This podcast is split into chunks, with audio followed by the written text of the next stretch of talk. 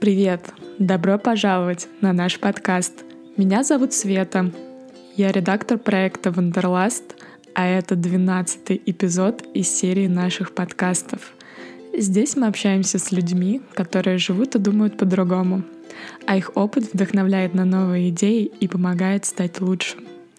Сегодня у нас в гостях Анна Агурина, парфюмер, создатель проекта Parfum Project и преподаватель Грасского института парфюмерии. Как вы уже догадались, речь пойдет об ароматах. Сначала мы поговорим о том, как получить эту редкую профессию, как стать парфюмером и есть ли ограничения для этого и какие.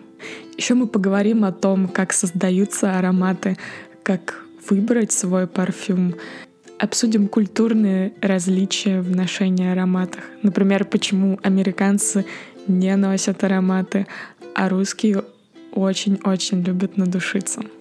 Анна рассказывает с большим вдохновением и любовью к своему делу. Если подкаст вам понравится, буду очень благодарна, если вы оставите отзыв на iTunes. Отзывы заряжают и помогают двигаться дальше. Чтобы получать новые подкасты, подписывайтесь на нашу страницу на Фейсбуке «Вандерласт» русскими буквами. А чтобы участвовать в развитии подкаста, становитесь сообщником Вандерласта на Патреоне. Ссылка будет в описании подкаста. Ну что, поехали?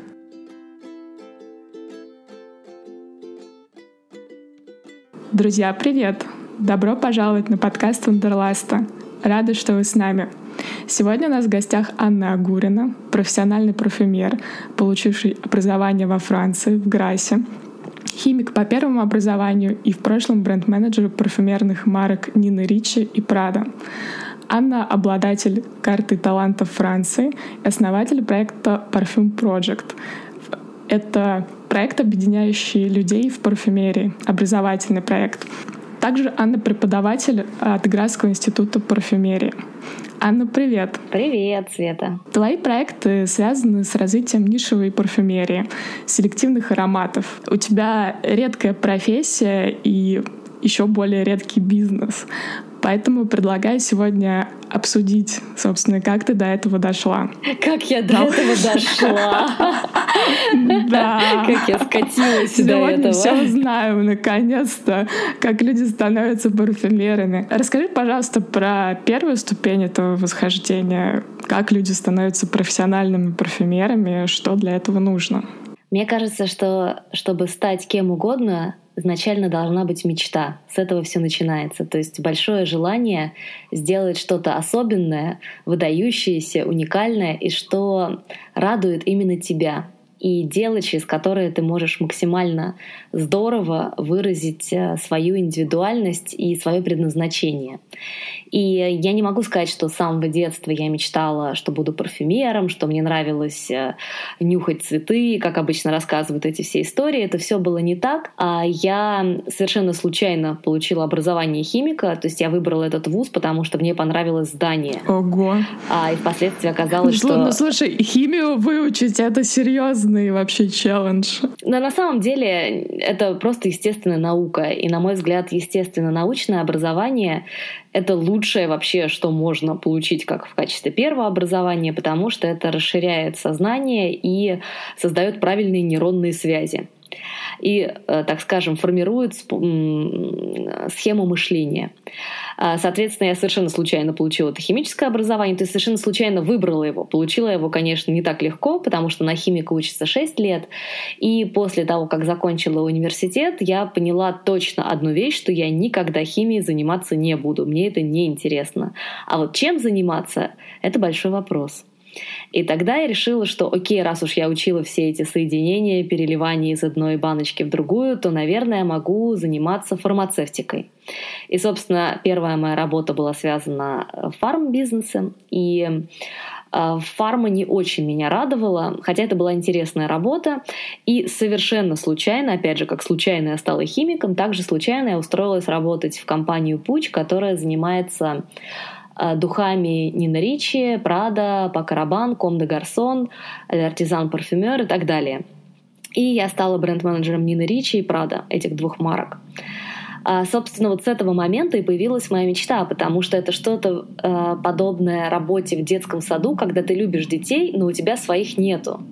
И ты думаешь, какие они классные, милые, но был бы мой, одела бы его по-другому, воспитывала бы по-другому и все такое. То есть желание что-то изменить и принести свое появилось с этого момента когда я начала работать с люксовыми марками. А тогда я задалась вопросом, а как я могу сделать духи? Для этого нужны знания, и просто химии недостаточно. Ну и, собственно, посмотрев, эм, изучив этот вопрос, я увидела, что есть две школы, где можно научиться парфюмерии. Обе находятся во Франции, и обязательным условием для поступления является наличие диплома химика. И вуаля, у меня он есть. Вот так, собственно, в эту профессию я и пришла. То есть э, я училась э, парфюмерии во Франции, а, закончила Градскую школу парфюмерии, после чего эм, прошла стажировку и потом начала работать в компании Галивард уже парфюмером. И эм, работа в компании Галивард — это уникальный опыт, потому что мой работодатель был основан, то есть это как компания была основана в 1760 году. Вот так вот. Что для Франции нормально, но когда ты говоришь об этом в России, все такие «ух ты!» Для Франции это, наверное, такая новая ну, ну, как бы, компания. Да. А тебе, наверное, нужно было что-то сдать, прежде, кроме химии, чтобы поступить э, в эту школу. В единичных количествах люди вообще поступают. Насколько было сложно для тебя туда поступить и что-то сдавала? Но поскольку это было давно, это был 2011 год, тогда конкурс был ниже, чем сейчас. То есть он был около 10 человек на место, а сейчас, говорят, он 110 человек на место. Ого. И вступительные экзамены не изменились, они сейчас такие же, как были в 2011 году. И что надо было сдавать? Нужно было сдавать математику, это был тест по математике, эссе, а рисунок отчасти и алфактивный тест, то есть когда тебе дают ингредиенты, ты не знаешь, что ты нюхаешь, но ты должен угадать и сказать, что это. Соответственно, к этому алфактивному тесту надо готовиться, и чтобы готовиться, нужно иметь ингредиенты. И тут мне очень помогла моя работа в компании Пуч, потому что у тренинг-менеджера были все эти необходимые ингредиенты. Я их забрала и очень долго занималась, учила их наизусть. То есть все, что было в палитре Пуч, было мною выучено, и когда я приехала на экзамен, то я много чего из этого знала. Конечно, там были редкие вещи, но большей частью я этот экзамен как бы сдала хорошо. А экзамен на французском языке проходил? На английском. А, в школе учат на английском. А, ну, как сказать, это такой английский, когда французы говорят на английском. Ну вот, поэтому где-то через 6 месяцев я поняла, что гораздо проще выучить французский и э, добиться... То есть мне будет проще понять э, хороший французский, нежели их плохой английский. Вот. Ну, где-то я через 6 месяцев начала потихонечку говорить, и к концу года уже более-менее нормально говорила на французском. А расскажи, как проходит день в школе парфюмерии в Грайсе? Вот что вы там делаете, чтобы стать парфюмерами? Парфюмерия на самом деле это искусство, которое постигается через практику. Ее невозможно выучить э, по книгам. И это подобно музыке. То есть, чтобы стать музыкантом, ты должен играть либо спортом. Чтобы стать крутым спортсменом, ты должен много тренировать свое тело. Здесь то же самое. Если ты хочешь делать духи, ты должен делать духи, ты должен использовать свой нос. То есть изначально в этом курсе люди очень долго обучаются а именно ингредиентам. То есть нужно запомнить большую палитру.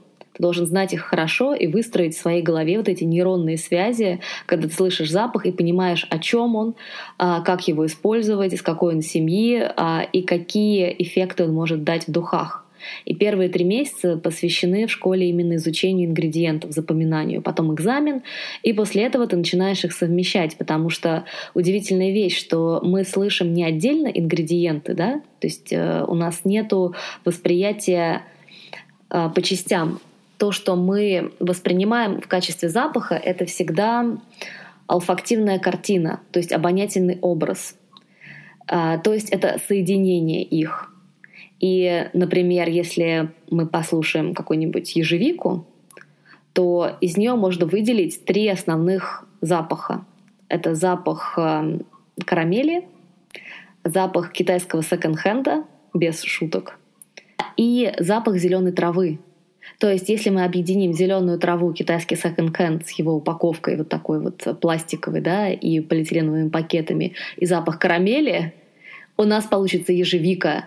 Притом по отдельности каждый из этих компонентов ежевикой не пахнет. То есть мы в нашем сознании, в нашем голове а, формируем что-то среднее между этими тремя. И вот это вот самое интересное. То есть э, в духах происходит та самая магия, когда две вещи отчасти неприятные сами по себе, сливаясь, дают классный запах. Но этому научиться ты можешь только через практику. Поэтому, отвечая на твой вопрос, чем люди занимаются, они экспериментируют. Они делают конкретные задания. Например, сделайте, пожалуйста, запах травы, сымитируйте, пожалуйста, запах жимолости, а, сделайте, пожалуйста, запах кофе, либо кафе французского. И ты бегаешь и ищешь, из чего же оно сделано. То есть сначала ты изучаешь декомпозицию, а потом, наоборот, как это все совместить и сделать то, что ты задумал. И что любопытно, то, что каждый воспринимает запахи по-разному. То есть это субъективное восприятие. Поэтому в парфюмерной школе очень важно, чтобы ты через свой субъективный язык пытался изобразить что-то объективное для всех. Поэтому, собственно, они набирают студентов из разных стран — из разных континентов. Ну, обязательно есть кто-то из Европы, обязательно из Азии, из Индии, из США.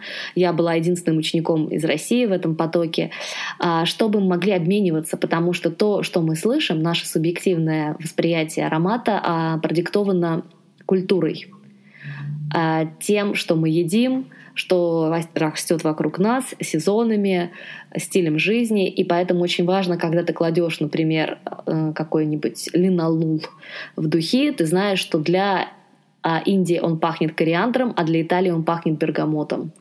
Вот, поэтому, собственно, в школе происходит этот культурный обмен и попытка из субъективного сделать что-то объективное. Ты рассказала про то, как ежевика может разложиться на китайский секонд-хенд, а у тебя есть эта профессиональная деформация раскладывать все-все запахи, которые ты слышишь, на составные части? Ну, конечно, в этом-то и есть вся беда парфюмера, что с тех пор, как ты научился понимать эти компоненты, ты больше не можешь смотреть на духи как целостную картину. Поэтому мне часто, точнее, поэтому мне сложно носить свои собственные ароматы. Каждый раз, когда я ношу, а, например, что-нибудь из коллекции, там, Memo Box Perfume, я такая, да, здесь вот, конечно, мускусов можно было и поменьше положить. То есть я не могу воспринимать их целостно. Это подобно тому, как художник смотрит на свою картину и видит в ней линии, а, мазки, какие-то кляксы, а в целом весь образ он не может воспринять. Но а с другой стороны, в какой-то момент, когда ты забываешь о том, что внутри, либо просто когда ты отдохнул, ты можешь отстраниться, сделать этот шаг назад и обалдеть. Ух ты, так ведь тут совсем другое. И, кстати, а, когда мы делаем духи, мы очень часто погружаемся настолько в этот мир, нашего создания, вот этих вот э, умозаключений, почему это для этого, это для того, объединения, что мы, в принципе, иногда вообще не можем э, понять, чем они пахнут. Поэтому лучший способ для парфюмера понять вообще, что получается, это распылить их либо через диффузор, в комнату, либо просто набрызгать в комнату и уйти, а потом зайти и услышать, что это будет в воздухе. Потому что на блоттере, на коже это всегда что-то совсем другое. В воздухе более-менее понятно целом, как этот аромат слышится.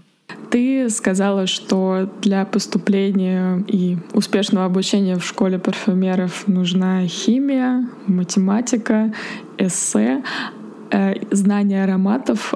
А есть ли какие-то противопоказания, что человек никогда не сможет точно быть парфюмером. Там, может быть, нос у него не тот. Вообще дело не в носе. На самом деле вопрос, почему они требуют химию. Химия практически не используется нигде.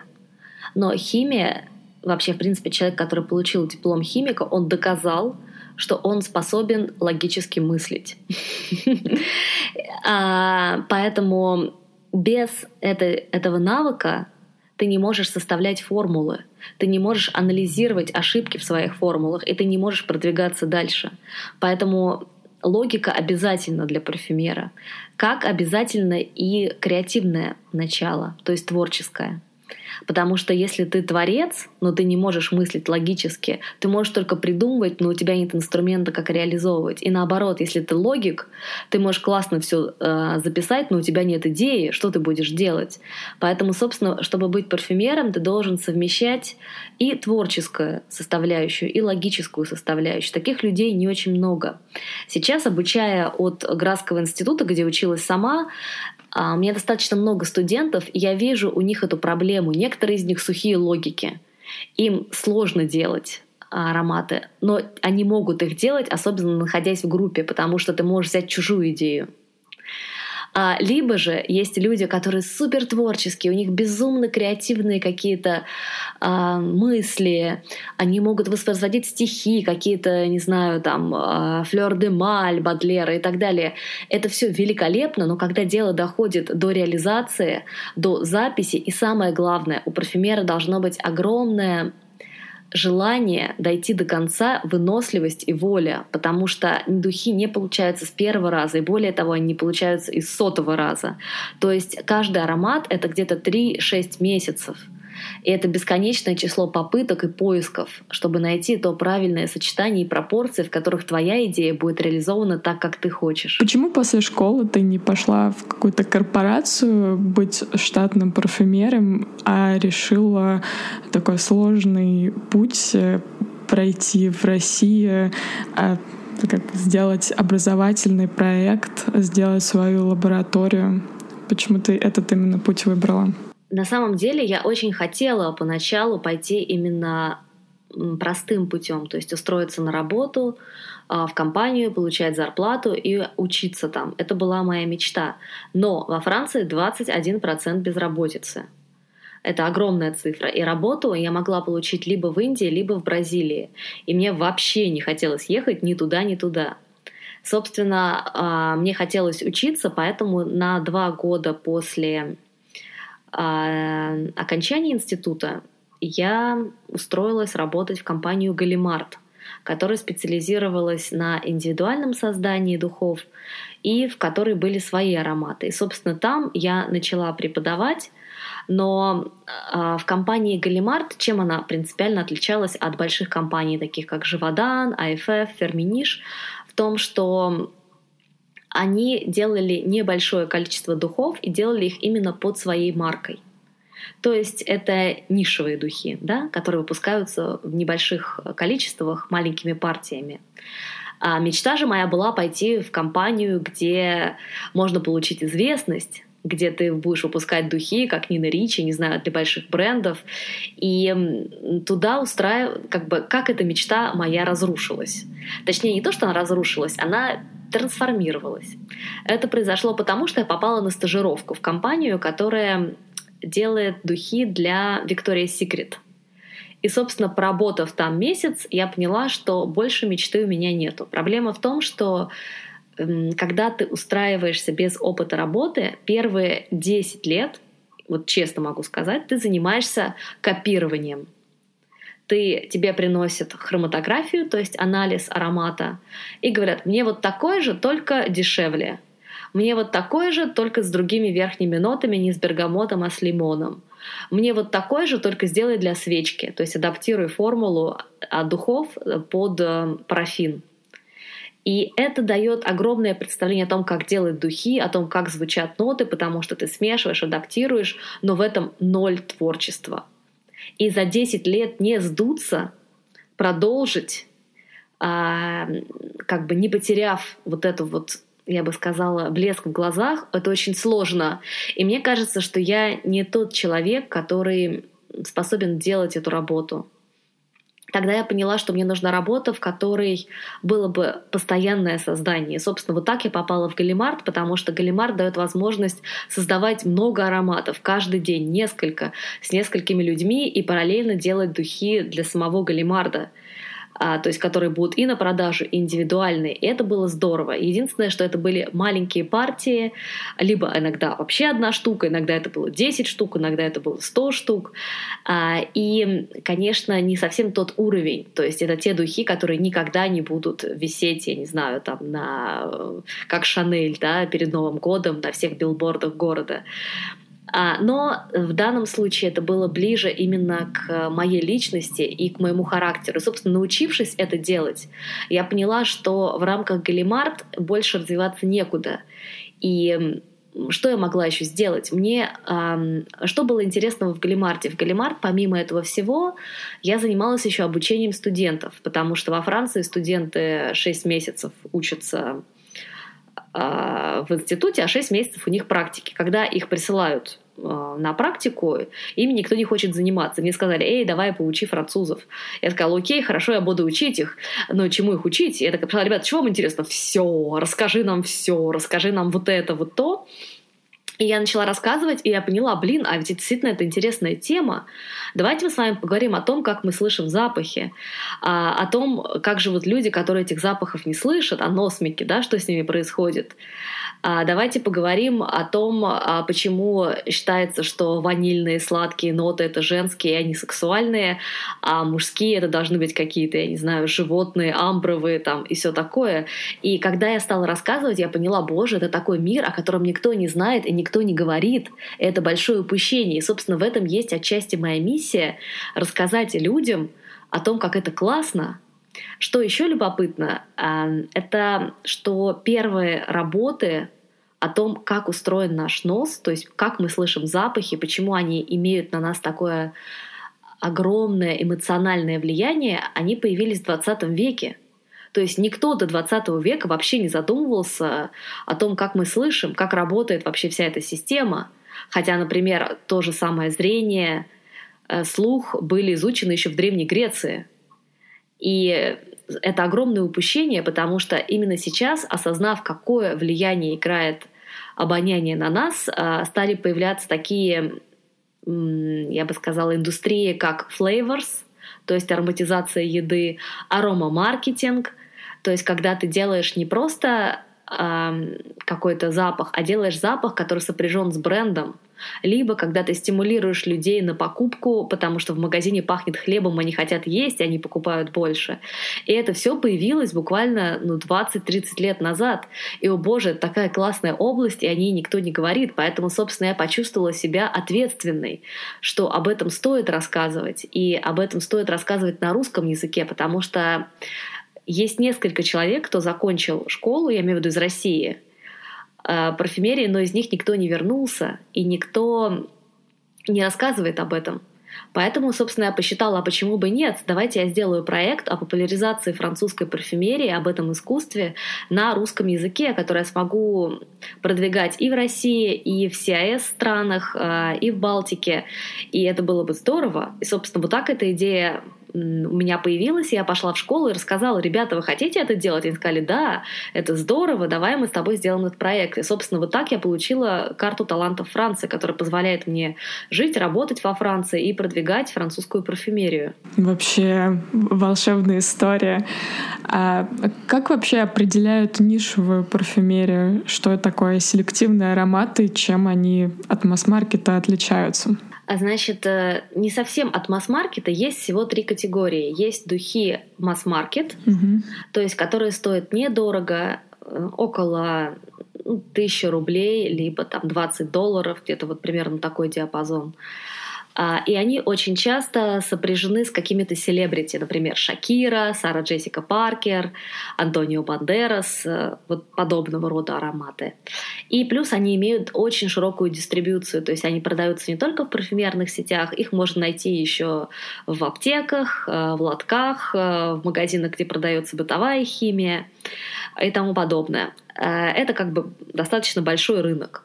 Далее есть люкс, и это все ароматы, которые выпускаются большими, большими брендами, а, как, например, Пака Рабан, Шанель, Диор, Живанши и подобные ребята. И вот это вот, собственно, и есть основная доля продаж вообще всей парфюмерии. То есть это самые желанные, самые продаваемые, самые востребованные духи.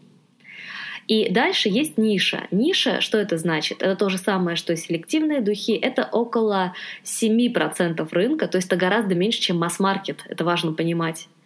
А почему? Что такое ниша? Ниша — это духи, которые выпускаются маленькими партиями. Они не стремятся к большим продажам, к запредельным цифрам, к большим маркетинговым кампаниям, к известным звездам, которые их представляют, ни к чему к этому. Единственная ценность ниши — это классный аромат. И компромиссом может стать флакон, может стать упаковка, то есть ниша не имеет возможности таких, как люксовые бренды.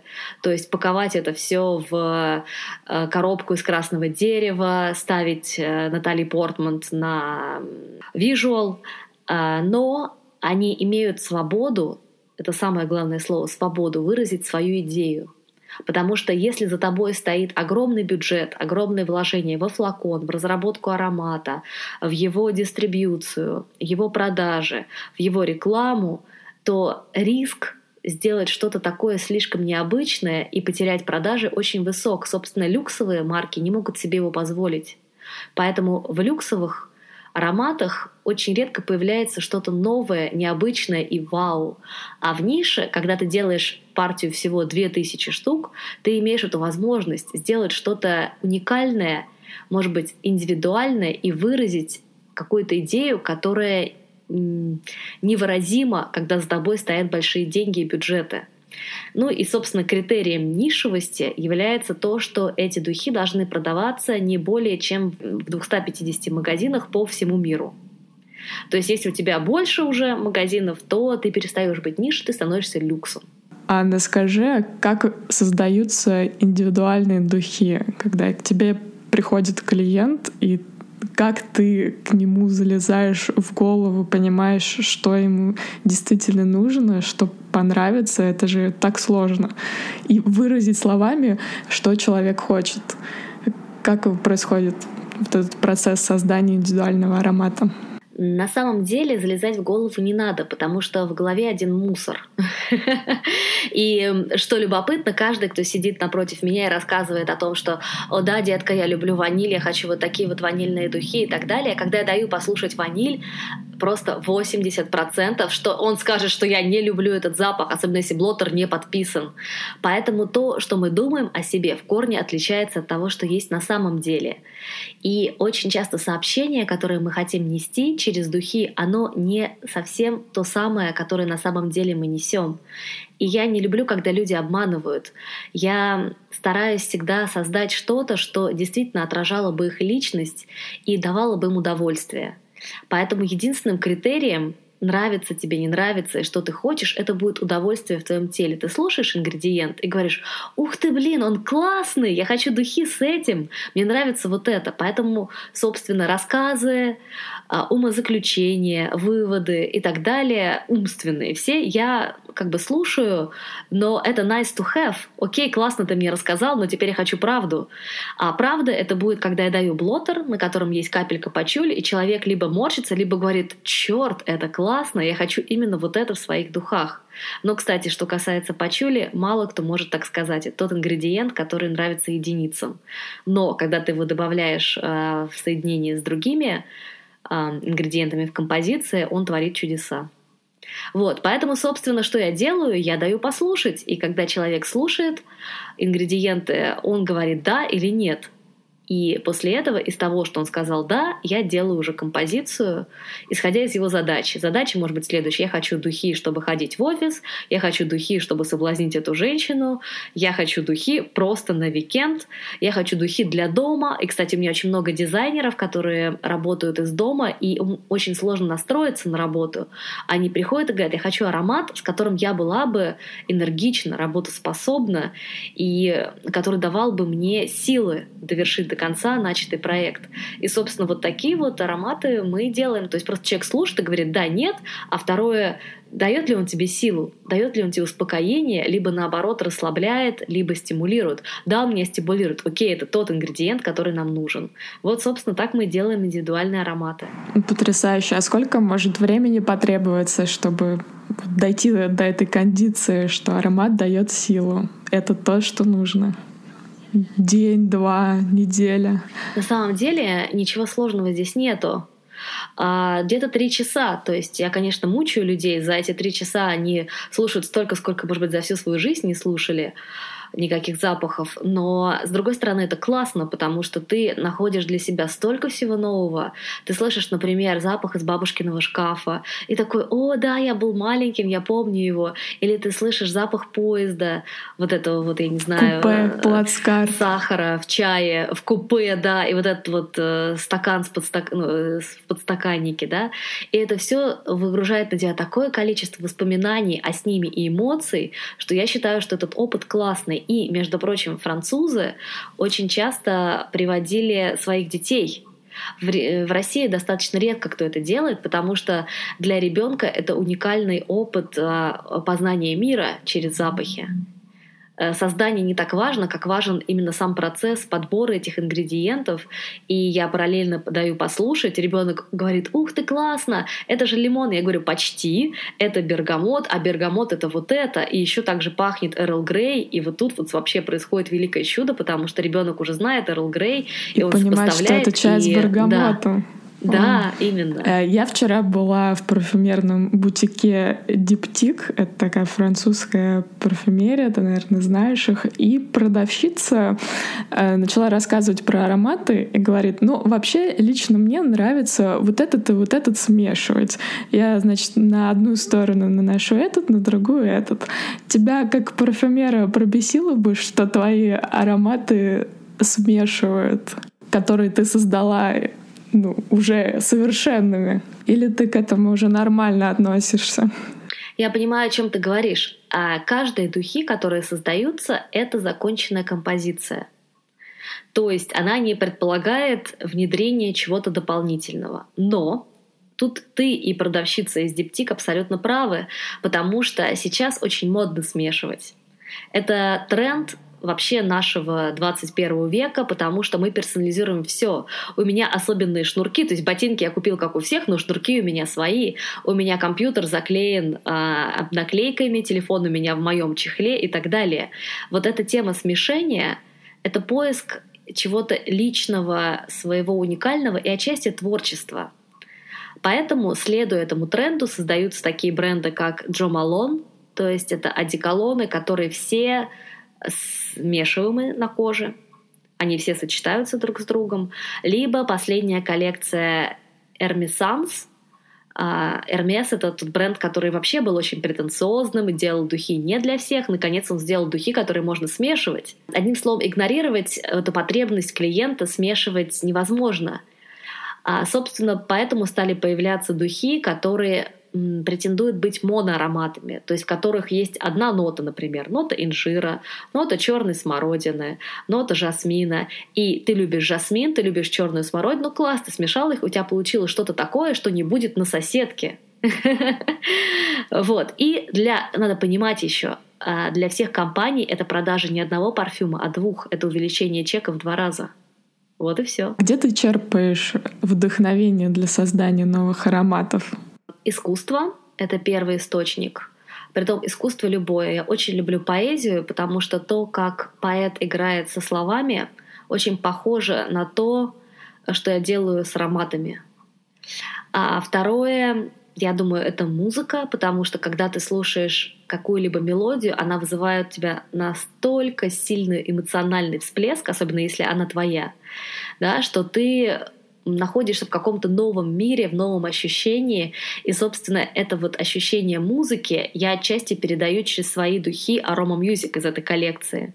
То есть это вот моя задумка, которую я вот первым делом реализовала, когда научилась делать духи. Ну и очень важным источником вдохновения являются люди. Потому что я люблю людей, во-первых, правда люблю, это не заискивание. И мне нравится их слушать То есть сейчас я очень много болтаю, но на самом деле это обычно наоборот бывает. Я люблю слушать чужие истории.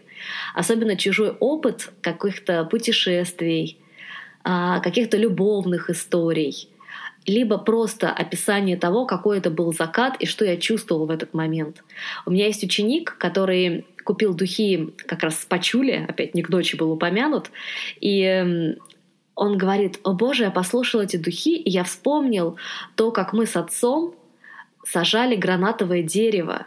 Это была весна, и мы раскопали землю, посадили саженец гранатового дерева, и пахло именно почули сырой землей, а весной, вот этим вот озоном в воздухе, сыростью, началом чего-то нового, Нового года. И в том, что я и отец, мы сажаем это дерево. Это отчасти инициация меня вот в эту новую жизнь, моя близость с моим папой и э, дело, которое мы делаем вместе. И когда я слушаю такую историю, меня перехватывает дух, потому что я представляю себе все это и такое чувство, что я как бы тот самый мальчик, который сажает это дерево. А, и а вот это вот все для меня является огромным впечатлением и таким вау, классно, я хочу тоже пофантазировать на эту тему, я хочу тоже что-то сделать подобное. Вот, собственно, так и рождаются мои духи. Просто интересно, мальчик не из России был, он гранатовое дерево? Из Азербайджана, из Азербайджана, да. У них растут гранаты, и это их э, основной фрукт, если можно так назвать. Я не знаю, гранат это фрукт или не фрукт? Фрукт, наверное, наверное да. да. Красивая история. Я так слушаю, ты не считаешь, что духи должны быть у человека одни, чтобы он у всех других людей ассоциировался с единственным ароматом? Ты знаешь, э, когда я вижу людей, которых есть один аромат на всю жизнь, я им восхищаюсь. Это то же самое, как у тебя один партнер на всю жизнь, да, это никогда не был в никого больше влюблен и ни с кем никаких интимных отношениях, да. Это редкость потому что в мире есть столько соблазнов, черт. И на самом деле, если говорить обо мне, то когда я просыпаюсь, у меня есть настроение. Оно может быть игривым, оно может быть медитативным, оно может быть глубоким, оно может быть активным, оно может быть веселым, оно может быть спортивным. И иметь одни духи, которые были бы константой, просто невозможно для меня, потому что я другой человек. У меня слишком много разных эмоций, разных состояний. И, собственно, аромат для меня — это продолжение моего состояния. Это то сообщение, которое я несу сегодня. Поэтому сделать духи навсегда невозможно. Сделать духи на каждый день тоже нереально. Потому что если ты сделал, например, духи «Я соблазнительная самка», а тебе с ними идти в детский сад, да, забрать ребенка, это как-то, ну, не классно, да, это не то, что нам нужно. Там все охранники просто будут пялиться. Именно. И тогда ты начинается фрустрация, к сожалению, потому что ты несешь не то сообщение, которое уместно в данной ситуации. И еще, когда я делаю индивидуальные духи, я говорю эм, важную вещь о том, что то, что мы сделаем сейчас, это ты в этой точке пространства. Но ты не будешь в ней всегда. Это твоя потребность сейчас, твое сообщение на данный момент, твоя реальность. Но она может измениться через месяц, через год, через 10 лет, а иногда через пару недель. И люди понимают, о чем я говорю, и буквально даже в том же Галимарт ко мне пришел однажды из ЛА чернокожий парень, и он пришел и говорит, ну что, детка, мы с тобой сделаем вечерние духи, и мы с ним сделали вечерние духи, они были с шоколадом и табаком, и я их сделала, и говорю, слушай, они же для девочек, они очень сладкие, он говорит, спокойно, нанес их на кожу, и в них пропал весь шоколад, и получился такой как бы чуть-чуть аромат такого пряного какао и табак, и такая, ух ты, классно, он говорит, а я знала, это уже не первое, ну вот, и он сделал это на вечер, потом пошел на обед, я тоже пошла на обед, я прихожу с обеда, а он сидит, он говорит, а теперь дневные. Потому что что уместно для вечера, не совсем уместно для офиса. И на день он сделал совсем другой аромат. Вот такая вот история. Вообще волшебно. Я, кстати, последний год в Америке живу, и я заметила, что тут люди очень-очень редко пользуются парфюмерией. Днем практически невозможно встретить человека, который чем-то пахнет кроме как своей кожей. А в России люди очень любят парфюмерию и прям с утра начинают я понимаю, о чем ты говоришь. С утра они начинают то, что уместнее для вечера. В чем секрет? Отвечу на твой вопрос сразу, хоть ты его не задала. Это то, что мы больше э, имеем в данном случае принадлежность к Востоку, нежели к э, Западу. В этом вопросе русская нация, она скорее восточная, нежели европейская. То есть нам нравится вот это вот богатство, золото, э, яркие запахи, шлейфовые ароматы. То есть шлейф а для русского человека это признак хорошего аромата. Шлейф для японца это признак мавитона и насилия над другими. Ну вот. А почему в США не так любят духи, как их любят во Франции, например? А потому что любовь к запахам — это отчасти культура нации.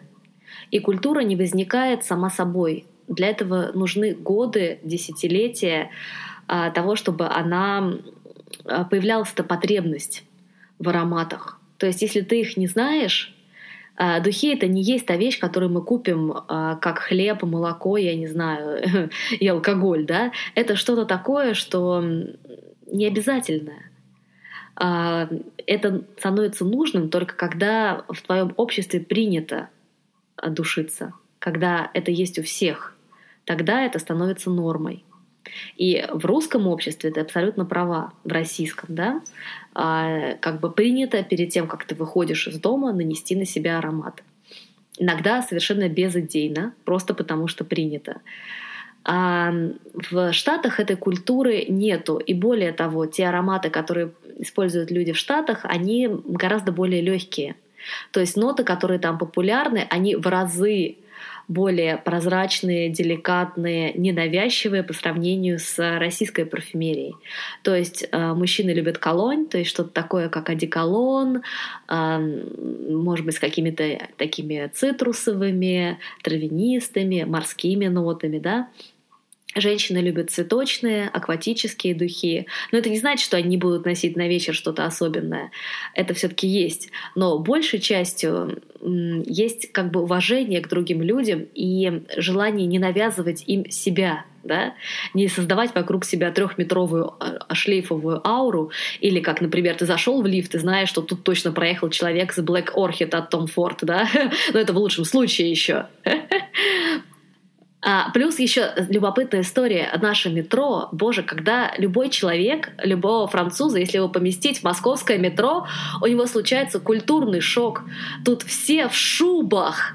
Это общественный транспорт, проезд на котором стоит 50 центов, и тут все в норке зимой. Это просто как бы не сходится, да, откуда это происходит. И второе — это норка надушена Шанель номер пять, Том Форд и самыми лучшими духами, потому что я не буду кушать, я не куплю себе, я не знаю, там, а, машину даже, я поеду на метро, но я буду, блин, в шубе и с классным ароматом. У нас был вопрос к анонсу. А ты как считаешь, синтетические ингредиенты в парфюмерии — это ок или настоящий аромат должен быть только из натуральных ингредиентов? А, смотри, значит, все духи, которые производятся, они сочетают и натуральные, и синтетические компоненты. Значит, по поводу того, что синтетика это плохо, это какой-то такой странный миф, который исходит из убеждения, что синтетика стоит дешево. На самом деле синтетика не стоит дешево, синтетика стоит по-разному. Есть компоненты дешевые, есть компоненты средние, есть компоненты дорогие. Но самое главное, принципиальное отличие вообще синтетики натуральных, даже не отличие, а, так скажем, а, область применения в том, что для парфюмера вообще без разницы, что использовать потому что для него это инструмент, через который он выражает свою идею, как для художника краски. Если мы рассматриваем картину, мы никогда не смотрим с точки зрения, насколько дорогие краски использовал художник, правда же? Или были эти краски натуральные, или были они синтетические. Нам все равно, нам важно то, что получилось.